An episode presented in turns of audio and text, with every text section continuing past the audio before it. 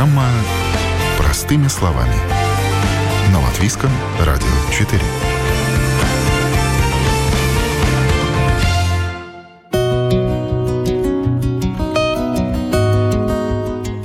Предложения и последствия пандемии. На рынке труда ничего не изменилось. Найти хорошего работника по-прежнему проблема. И новые тенденции говорят о том, что проще не будет.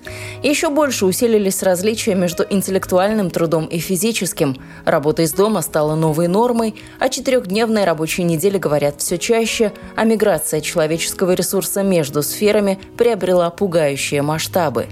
Чей сегодня рынок – работника или работодателя? Об этом мы не только говорим в этом выпуске программы «Простыми словами». Меня зовут Яна Ермакова, и начнем с изучения вакансий. На сайте Госагентства занятости более 6 тысяч предложений о работе, еще более 3 тысяч на одном из главных порталов по поиску работников. Кого же ищут? В Риге нужны работники любой квалификации. Количество сфер представлено широко.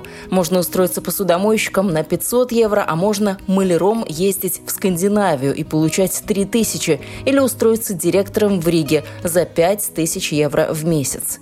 Совсем иная картина в регионах. В Прейле, например, всего три предложения. Требуется бухгалтер, зарплата от 500 евро, продавец в магазин, почасовая ставка 3,60 или 4 евро, и почтовый оператор на полставки 315 евро или на полную зарплату 630 евро брутто. На такие деньги, понятное дело, людей еще поискать. Нет на селе работников, ну и не надо, все сделаю сам. Такого принципа придерживается Юрис. Благо жизнь его научила всему. Он и сарай сам сколотит, и машину починит, и лампочку поменяет, и траву покосит. Территория большая, трудится Юрий, не покладая рук, с самого утра до позднего вечера, но справляется без помощников. А за территорией только вы ухаживаете или вот у вас есть какие-то люди, кто Нет, вам помогают? Какие люди? Сами все. Ну, Если кто-то хочет работать, можно найти, кто работает. В Риге можно найти, кто рабочих. Я знаю, у меня сын свой бизнес э, в Даугавпилсе можно найти в Риге. В Добело вообще не будем говорить. Там вообще все. Приходит человек на интервью, начинает работать, через день пропадает. А может, платят мало или работа неинтересна? Ну, Был у меня раньше помощник перед ковидом. Эдгар ушел, ковид начался, мы же закрыты были. Это сплошно домина, то есть микроузнаем Макса, то есть 25% отдаешь и все остальное все. По-новому я не имею права помощников брать. Тогда я мог два человека оформлять, а сейчас уже нет. Ну и не надо. С А газон, все вот это вот, э, это же нужно все за этим ухаживать, какие-то знания нужны. Берешь и делаешь. Какие там знания? Косить травку? Триммер взял и пошел. Ну, а кто? У нас в Латвии сейчас как? Все хотят тысячи зарабатывать, а работать не хотят. Ну, есть категории же, ну, есть. Ну, может, потому что у кого-то надо работать. Когда это уже твое, ты уже думаешь по-другому. Дом, Времени столько занимает. ну, занимает. Такая жизнь. Это же лучше, чем я бы утром вставал в 6, садился на машину, ехал бы в Ригу, на кого-то работать. Мне же лучше так. А кто вы вообще по специальности, Ой, много, много. И сварщики, ну, такие профессии, такие. Средняя школа и плюс еще эти технические. Ну, строительные. Потому я все умею. Это все, видишь, как все пригодилось сейчас. А сейчас, сейчас чтобы э, мастер позвать, это 120 евриков за день спрашивает. А что за 100 120 могут сделать? Ничего много. Это вот Ингус, который клал мне печь, вот он, он такой педант, он, он работает, он если сказал там 60 евро за день, он, он их ну, отрабатывает. Потом подметает пол еще, все убирает за собой. А так я понасмотрелся у других. Там. Он 120 просит, а зараб- может делает там ну, на 60. Мастеров нет. Все пригодилось.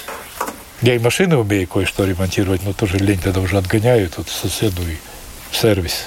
Не пропадете. Ну так раньше все, раньше не было вариантов, потому все умели. Жизнь была такая, что ты должен был все научиться, а так, а что?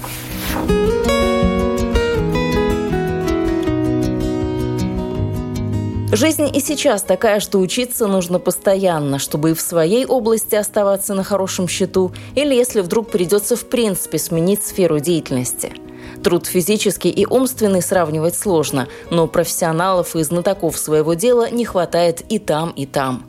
Карьерный консультант Павел Переверзев постоянно держит руку на пульсе, наблюдает динамику рынка труда и, по его мнению, самые полезные навыки сегодня – это гибкость, стрессоустойчивость и умение быстро подстраиваться под изменения. Павел, вы занимаетесь вопросами трудоустройства, работы, смены деятельности, профессии и так далее, и так далее. Очень много аспектов. Вот что сейчас вы видите, какие тенденции на рынке труда, что у нас сейчас э, есть на повестке, что вам как специалисту видно? Точно вижу повышение неопределенности и еще большее непонимание стратегии, как людям искать работу дальше, как им строить свою карьеру, а еще большее число запросов по смене профессии уже в зрелом, так сказать, в, в, в, во взрослом возрасте, и некоторое увеличение доли предпринимателей, возвращающихся в найм. Это отдельная такая задача, ниша или проблема, да, когда человек там 10 лет, э, у него был свой небольшой бизнес, а теперь как-то ситуация так складывается, что людям хочется еще больше число стабильности, они готовы уходить в найм, они готовы где-то терять деньга, где-то наоборот, как бы они хотят э, и, и справедливо считают, что стабильная зарплата в найме может быть больше, чем доход предпринимателя в тяжелых условиях.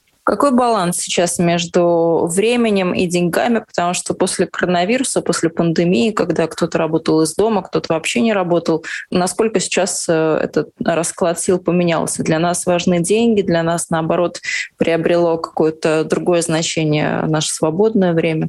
Ну, для нас, я имею в виду для работников, потому что вы много общаетесь с теми людьми, кто ищет работу. Вот для них что сейчас важно? Все-таки, чтобы они зарабатывали достаточно достойно, учитывая э, и растущие цены, и нестабильность в общем, в принципе, в мире. Или для них все-таки остается важным вот это вот свободное время, которое они в период пандемии получили, чуть-чуть поняли, что а ради чего я живу, ради чего я вот в эту гонку ввязался, потому что ну, рядом есть там, не знаю, семья, огород, э, ну, все что угодно. У каждого какие-то разные были аргументы, вообще занятия в это время. Мне кажется, что сейчас э, вопрос стабильности превалирует над, э, над свободным временем. Очень небольшая доля э, соискателей еще меньше, чем было раньше, задумывается над вопросом, условно, как обсуждать условия своего труда, да, там, как обсуждать зарплату, чтобы она была больше там, на текущем месте, или как менять работу, переходя на, на новое место с большим доходом. Сейчас более актуален вопрос, чтобы она вообще была. Мое положение в компании было стабильным, чтобы меня там точно не уволили, или чтобы, если я там собираюсь как-то менять, чтобы я свое, так сказать, место нашел.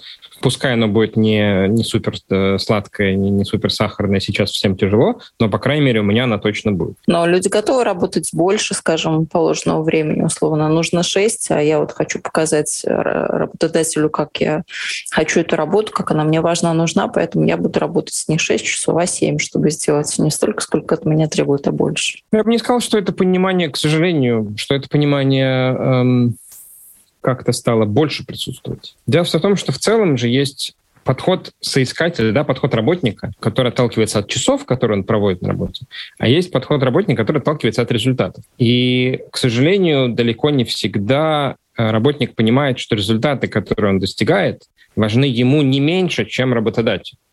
И вот эта идея, что я на работе отсижу свои 8 часов, по возможности стараясь сделать как можно меньше, она, конечно, губительна и для работодателя, и для сотрудника, и, к сожалению, не так много соискателей э, это в действительности глубоко осознают. А что касается вот этой идеи о сокращенной рабочей неделе, насколько вы сейчас видите, что к ней работодатели как-то, может быть, возвращаются или что-то используют? Ну, мне кажется, это напрямую завязано на конкретную отрасль или даже, или даже конкретную компанию. В первую очередь на то, насколько компания может управлять не временем сотрудника, а именно результатом. Насколько компания научилась сотрудников мотивировать на э, достижение конкретных вещей, на результативность, на само улучшение эффективности труда, на, на, на, на, на, на самоконтроль этой самой эффективности.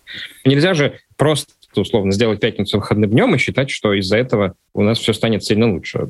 Там как-то как само э, образуется, результаты станут э, выше КПД, там, производительности труда, что мы станем из этого в четверг работать лучше. Это можно делать в купе с э, контролем эффективности работы наемного персонала, и тогда, повышая их, условно, плотность, их занятости, их результативность в течение там, определенного времени мог, может освобождаться ну, там, какое-то количество времени, которое будет здорово дать им э, в качестве выходного дня. Глобально я пока не вижу, по крайней мере, в в Латвии какого- какого-то понимания, что вот так этот механизм работает, вот он настолько эффективен. В отдельно взятых компаниях, да, конечно, такое может быть. Ну и в отдельно взятых странах, потому что кто-то из северных стран перешел уже на четырехдневку, по-моему, Исландия или Ирландия, могу путать сейчас, ну кто-то, по-моему, Исландия это была. Когда у тебя бизнес-система выстроена таким образом, когда, которая она позволяет контролировать эффективность, возможно, освобождение, э, предоставление больше свободного времени работнику, оно будет иметь и эффективный результат на, на, на остальных рабочих днях. Ну, такое может быть, да. Но мне кажется, что мы, мы к этому глобально не готовы. А сложнее сейчас, э, ну такой прост, простенький, с одной стороны, вопрос, но сложнее сейчас э, найти работу, сложнее сейчас э, найти себе вот место под солнцем. Или любой год, какой ни возьми, любые времена, все равно сложности есть, и есть свои ниши, свои нюансы. Просто это психологически кажется, что сейчас сложнее. Как, как это на самом деле? Психологически кажется, что сложнее. Здесь есть одна э, другая статистика, которую я очень э, считаю довольно важной, что в любой кризис, в там, экономический, военный и так далее, есть примерно 3% работников, чья зарплата на самом деле, чьи условия труда улучшаются, чья зарплата повышается и так далее. Это те люди, которые могут э, производить критичный Э, продукт критичный для бизнеса результат. Они начинают цениться в большей э, степени, их начинают переманивать, перекупать и так далее. Потому что понимают, что можно уволить всех, но вот этих, там, двоих, троих или сколько-то их надо оставить, потому что на них держится вот, э, весь бизнес. И в этом смысле пытаться понять, как, как бы где такая роль, как я могу стать таким человеком, не то чтобы незаменимым, но крайне ценным. Да? Вот, вот это понимание э, важнее. И поэтому для людей, которые, э, может быть, не являются такими людьми, но которые хотя бы понимают э, э, эту схему, э, на самом деле в кризис э, и, и умеют себя продавать, что тоже не менее важно, ведь это же тоже такой вполне себе навык, который можно э, развивать. Для таких людей э, в кризис искать работу не сложнее, ну или, по крайней мере, не сильно сложнее. Немножко меняется принцип, но, но в целом бывают случаи, довольно часто бывают отрасли, где даже возможности для таких э, людей больше. В любом случае, любые изменения, это же не только закрытие старых возможностей, но и, очевидно, открытие новых. И поэтому наша готовность эти новые возможности принимать, их видеть и ими пользоваться – оно в целом дает, э, ну, как бы дает, дает надежду, дает перспективу, дает некоторый инструментарий для работников. Часто ко мне обращаются с вопросом, вот помогите там найти работу, ведь такая безработица в стране.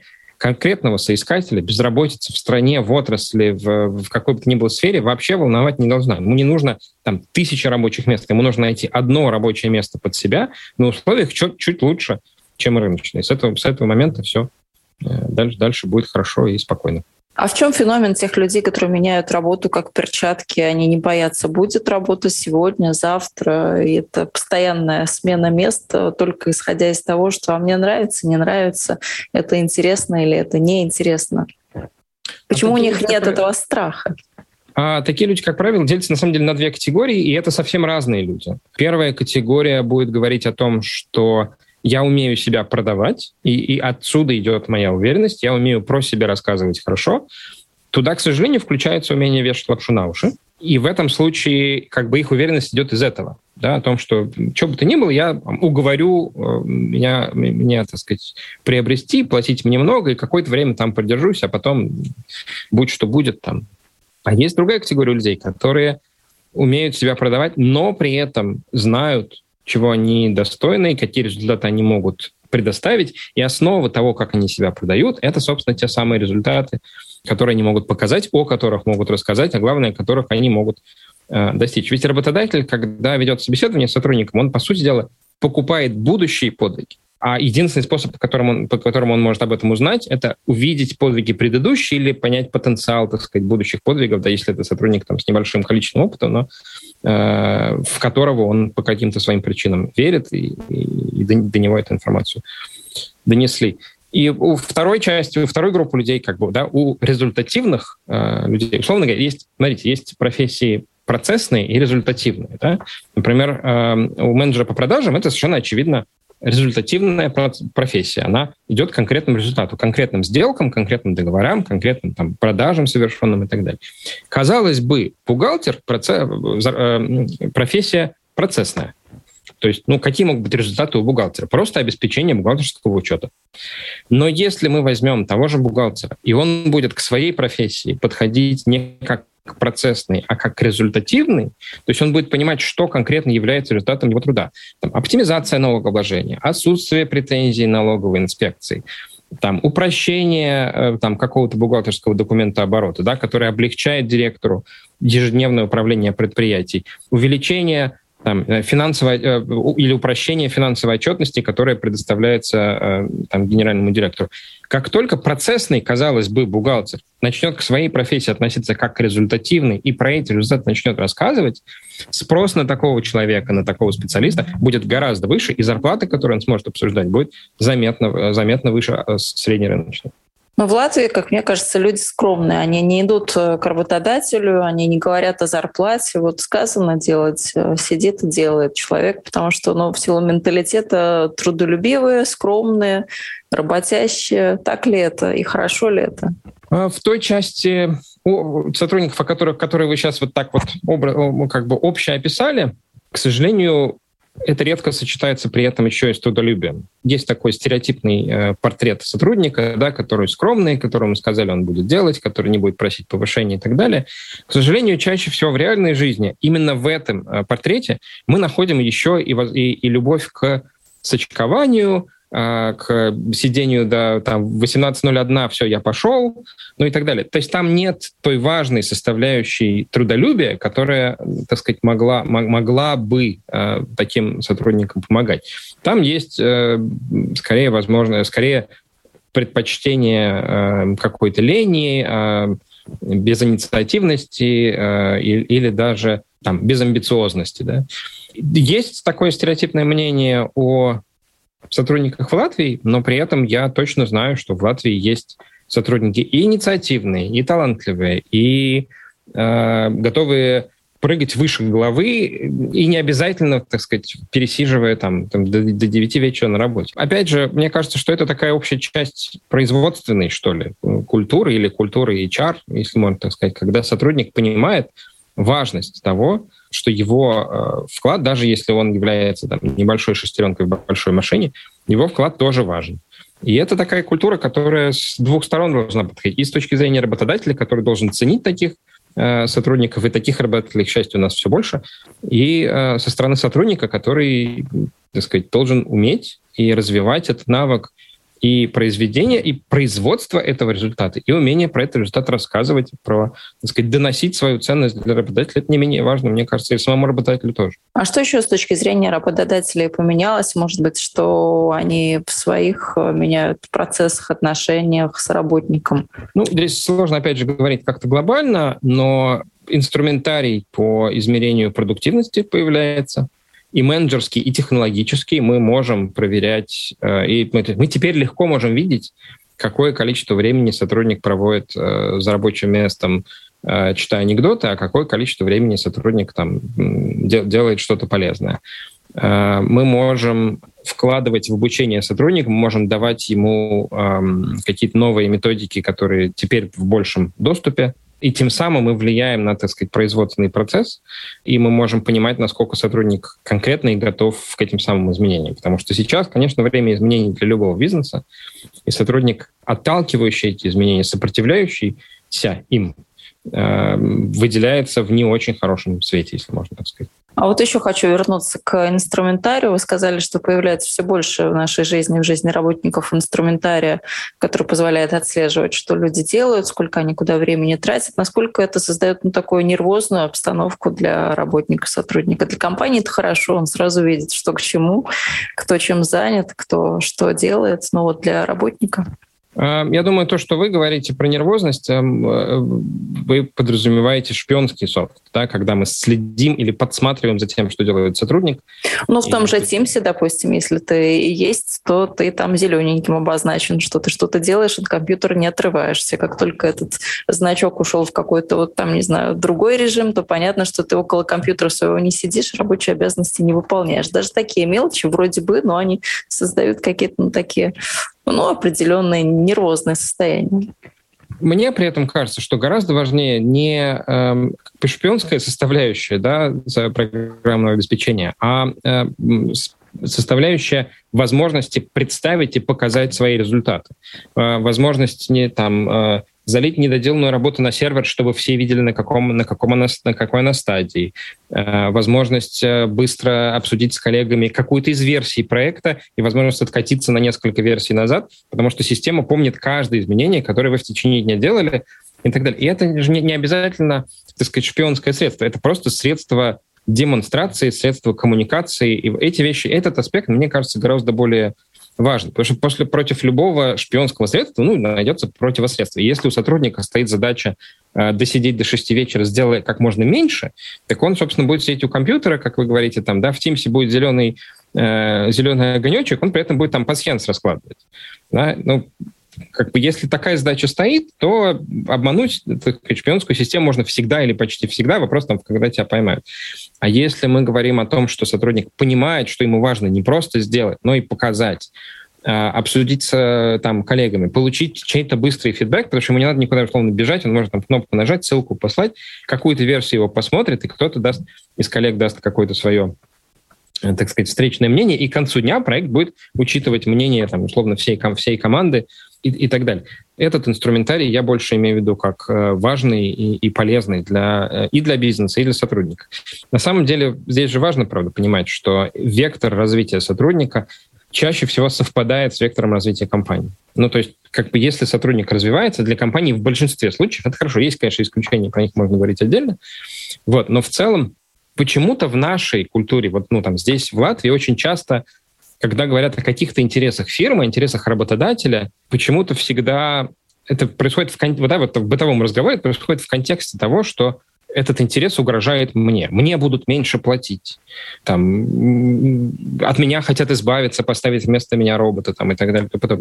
На самом деле это угроза виртуально в 90% э, случаев. И более того, даже если тебя хотят заменить на робота, но ты способен писать алгоритмы для этого робота, твоя ценность при этом увеличивается. Ну, как бы 10 человек мы меняем на, на, на роботах, мы все равно один человек нам нужен, чтобы контролировать качество работы этого робота. И этот один оставшийся человек будет получать в несколько раз больше денег, чем э, будучи одним из 10 тех, которые выполняли эту самую роботизированную функцию. Это же тоже важно ну, как бы понимать, видеть эту возможность и, ей пользоваться, а не, а не противиться и говорить, нет, ваш робот не справится. Робот справится. Напомню, это было мнение карьерного консультанта Павла Переверзева. И о рынке труда мы говорили с точки зрения работника. По счастью, пока не во всех сферах мы конкурируем с роботами. Чаще всего наш главный соперник – это наши собственные страхи и привычки, а также расхожие стереотипы. Не просто начинать с нуля, не просто идти учиться, когда за плечами уже несколько высших образований и профессиональный опыт. Страшно остаться без работы, без постоянной зарплаты, тем более, что на другой чаше весов – оплата счетов, налоги и прочие расходы, которых не избежать. Вы слушаете программу «Простыми словами», говорим о тенденциях на рынке труда. Мнение еще одного эксперта в нашей программе буквально через пару секунд. Узнаем, как работать так, чтобы интересно и выгодно было всем.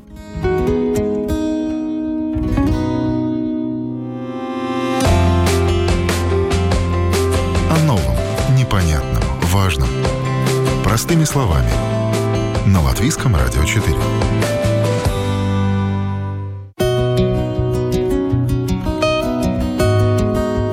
Это программа «Простыми словами». Меня зовут Яна Ермакова, и сейчас посмотрим на работу глазами работодателя.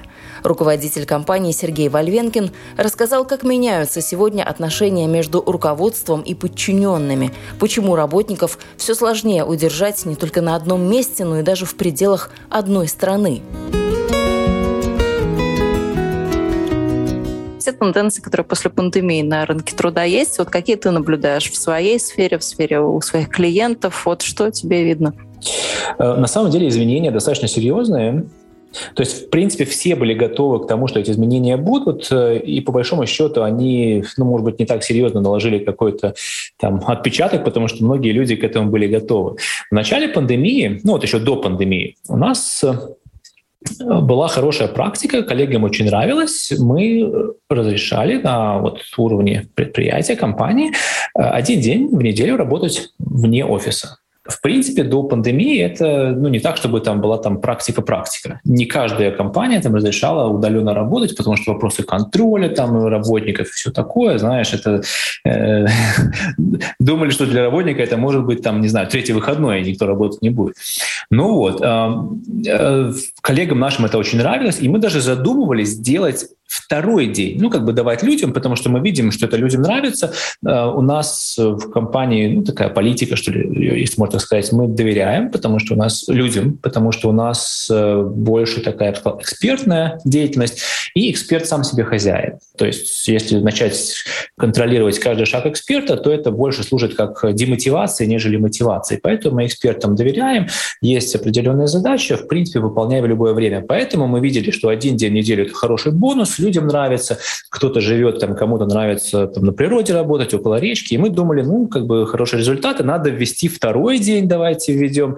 Ну и там грянуло, вот грянул COVID, и тогда уже там пять дней в неделю все работают из дома. Я помню, как я один в офисе сидел, у нас там полный офис, э, оборудование, столы, кресла и все остальное, компьютеры, и все пустое. Ты один там сидишь, как бы вот, скучно даже. Вот. И сейчас, когда пандемия уже закончилась, э, мы не можем э, смотивировать людей вернуться то есть, в принципе, для нас это не, не особо принципиально. Э, мы видим, что у нас коллеги абсолютно очень хорошо ответственные, они справляются с задачами. Ну, нет такого, что забыл, что сегодня вторник, и надо прийти на работу. Такого нету. Вот, поэтому все очень ответственно происходит. И мы на эту тему не волнуемся, но мы видим, что люди не, спеш, не спешат в офис. Даже те, кто работает и живет в Риге, ну, живет в Риге, э, не спешат в офис. То есть людям нравится какая-то обособленность, может быть, э, работать из дома, э, где тебя меньше там беспокоят, там, меньше, не знаю, что-то еще. Вот, поэтому вот такой вот отпечаток ковида, когда у нас сейчас один день в неделю, когда ты приходишь в офис, уже считается, о, ну это классно. Потому что некоторых коллег, некоторых коллег, которым нравится работать за Ригой, там где-то там подальше, ну я бывает так вот э, офлайн режиме месяцами не вижу. Да, мы постоянно собираемся, конечно же, потому что работа вот из дома вообще, ну сама вот эта вот концепция, да, это вопрос к мотивации, вопрос к продуктивности сотрудников. Эм, и да, здесь мы встречаемся обязательно с коллегами. Вот только что перед этим интервью у нас э, раз в неделю происходит, э, мы встречаемся все вместе онлайн, и мы делимся, что было, чего не было, чем запомнилась неделя, что было на выходных и так далее. Вот, то есть все видят друг друга лица хотя бы да, онлайн. И на другую неделю я уже делюсь тем, ну это на полчаса мы собираемся, тем, что произошло в компании за, послед... за вот две недели.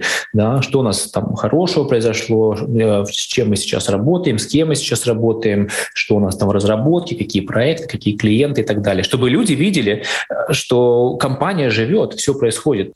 Вот это один из таких приемчиков, как можно команду собрать. Ну а к тому, чтобы ужать эту рабочую неделю, скажем, до четырех дней, или этот вариант пока не рассматривается, вообще насколько был бы он привлекательный? Потому что есть критичная сфера к этому, а есть, в принципе, где можно рабочие процессы настроить и на четыре дня, наверное. Как у вас?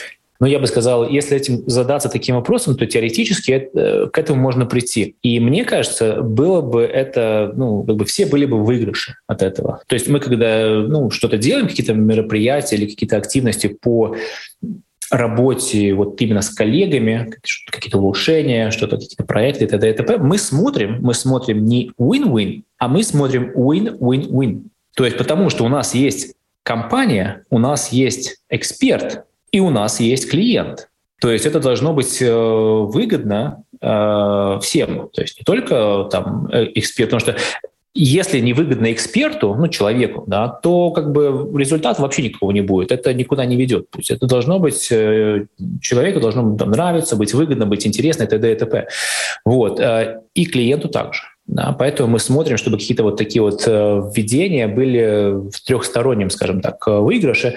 Здесь единственное, что может быть, ну не может быть, точнее, а ну, не способствует вот в нашем, э, в нашем бизнесе вот такому вот э, подходу, это то, что есть компании. То есть мы рекламное агентство, и поэтому у нас есть э, какие-то компании определенные от клиентов. Если ты, допустим, один день отсутствуешь, а у тебя в этот день, ну, к примеру, там компания должна начаться. Но даже, может быть, начало кампании это не столь существенно, потому что, ну, можно там сроки подвигать.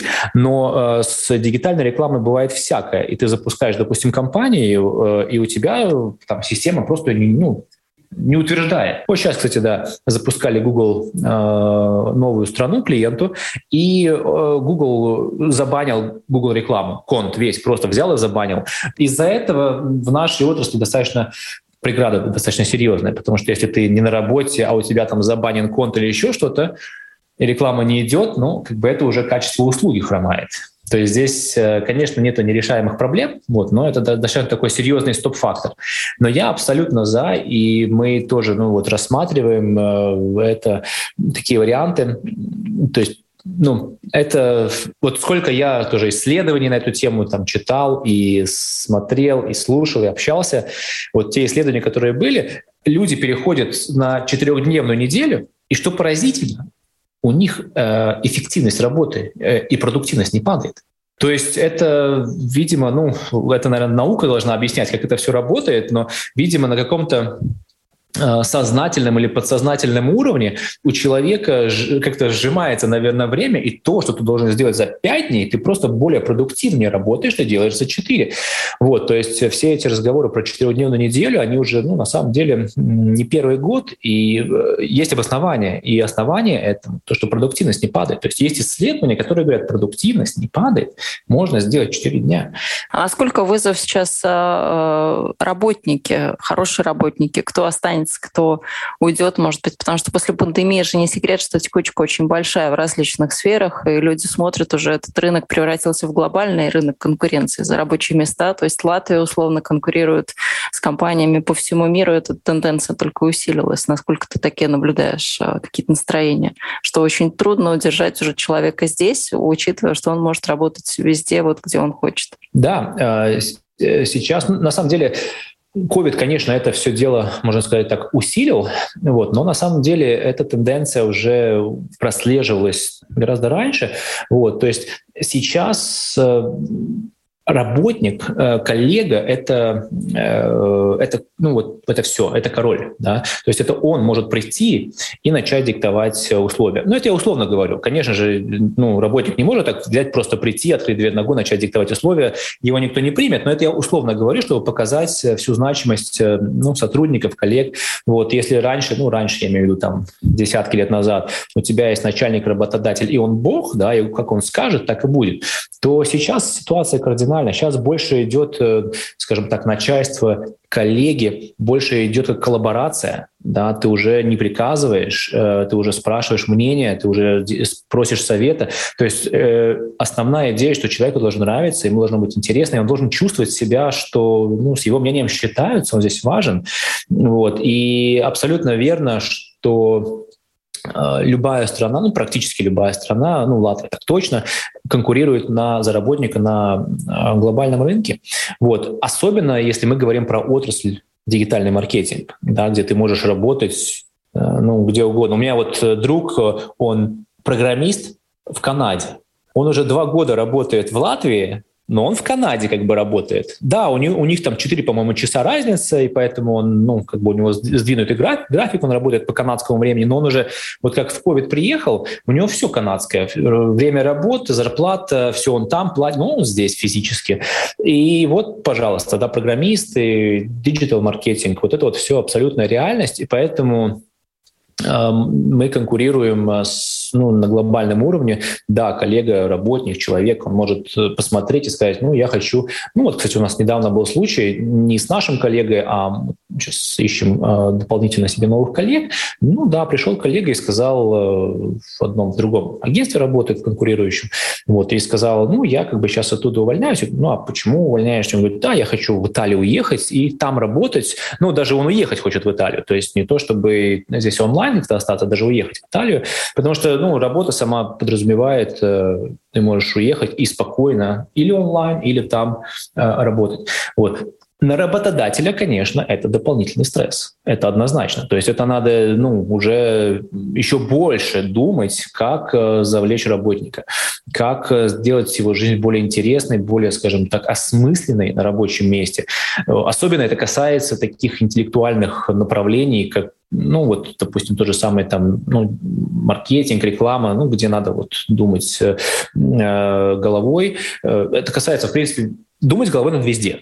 Да, ну это вот... Э, Не оспаривается, что называется. Да, да, да, там, там без вопросов, ну, в том числе и в дигитальном маркетинге. И к работодателю это накладывает на работодателя дополнительный такой, ну, э, момент э, и ответственность, что если хочешь, чтобы команда была собрана грамотная, и она и она, ну, как бы была командой, это надо, это просто так не делается. То есть, ну, это просто так само по себе ни, ни оттуда не берется. Да, работодатель, он должен придумывать программы различные, он должен работать с этим, читать, на, на семинары ходить, много этим заниматься, чтобы что-то можно было внедрить вживую, и коллегам это понравилось. Но да. сейчас люди балансируют между вот этим а, нравится и между тем, что растут счета за какие-то коммунальные услуги. То есть все равно им приходится выбирать между, там, не знаю, условно, маленькими деньгами, но зато работа нравится. Или, допустим, большие деньги, но работа вообще, ну вот вообще никак не нравится, но приходится работать потому что... Да, ну я думаю, что это проблема в целом Вечная, очень наверное. Очень глобальная, и она всего мира. Ну, я имею в виду такого вот, как бы, там, всей Европы, там, ну, такого мира, где там продвинутый, скажем так, мир. Вот, поэтому здесь, конечно же, ну, по Европе, кстати, не скажешь. Люди счастливые, довольно расслабленные. Здесь же как-то, вот как не посмотришь, лица злые, угрюмые, явно там работа в голове. То есть ты ее с работы несешь домой, эту работу, и потом на утро обратно. Ну да, все начинается однозначно в голове.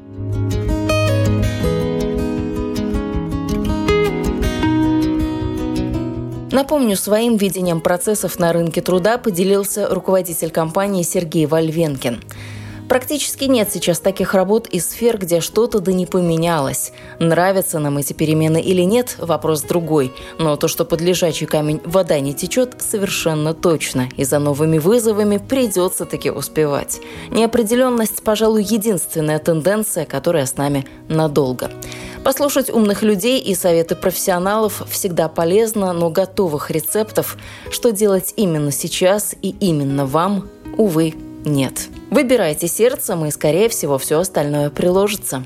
Вы слушали программу «Простыми словами». Этот выпуск подготовила я, Яна Гермакова. Всего доброго и до новых встреч. thank you